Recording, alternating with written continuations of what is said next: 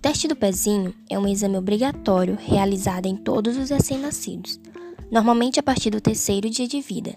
Ele ajuda a diagnosticar algumas doenças genéticas e metabólicas. Dessa forma, caso seja identificada alguma alteração, o tratamento pode ser iniciado logo em seguida, evitando assim complicações e promovendo a qualidade de vida da criança.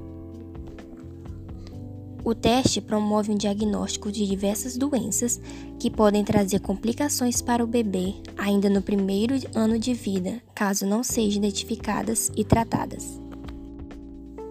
O teste é feito apenas com a retirada de algumas gotas de sangue, que são tiradas do calcanhar do bebê e colocadas em um papel especial. Logo depois, o sangue é analisado e assim é possível detectar algumas doenças genéticas que são transmitidas pelos genes da mãe e do pai e cognogênitas.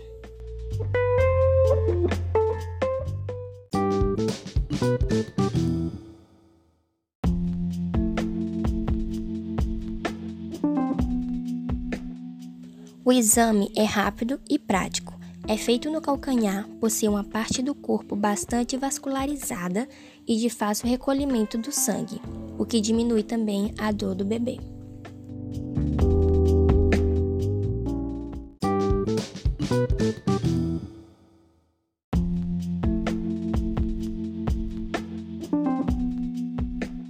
Uma das doenças identificadas pelo teste do pezinho é o hipotireoidismo congênito, que é quando há uma baixa produção dos hormônios da glândula tireoide, que são essenciais para o desenvolvimento, em especial do sistema nervoso.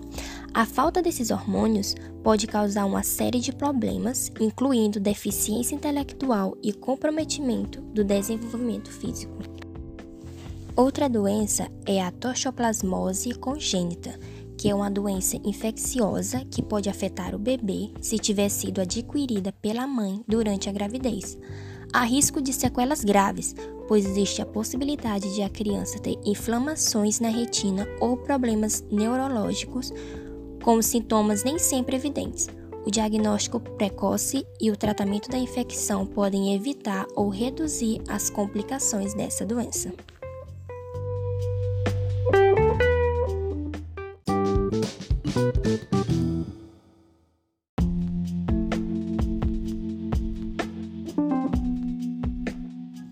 Outra doença identificada pelo teste do pezinho é a anemia falciforme, que é um problema genético caracterizado por alterações na forma das células vermelhas do sangue, reduzindo a capacidade para transportar oxigênio para várias partes do corpo, podendo provocar atrasos no desenvolvimento de alguns órgãos do bebê. O tratamento dessa doença é feito dependendo da gravidade da doença. O bebê pode precisar fazer transfusões de sangue para que o transporte de oxigênio para os órgãos aconteça de forma correta. Então, o tratamento só é necessário quando surgem infecções como pneumonia, como por exemplo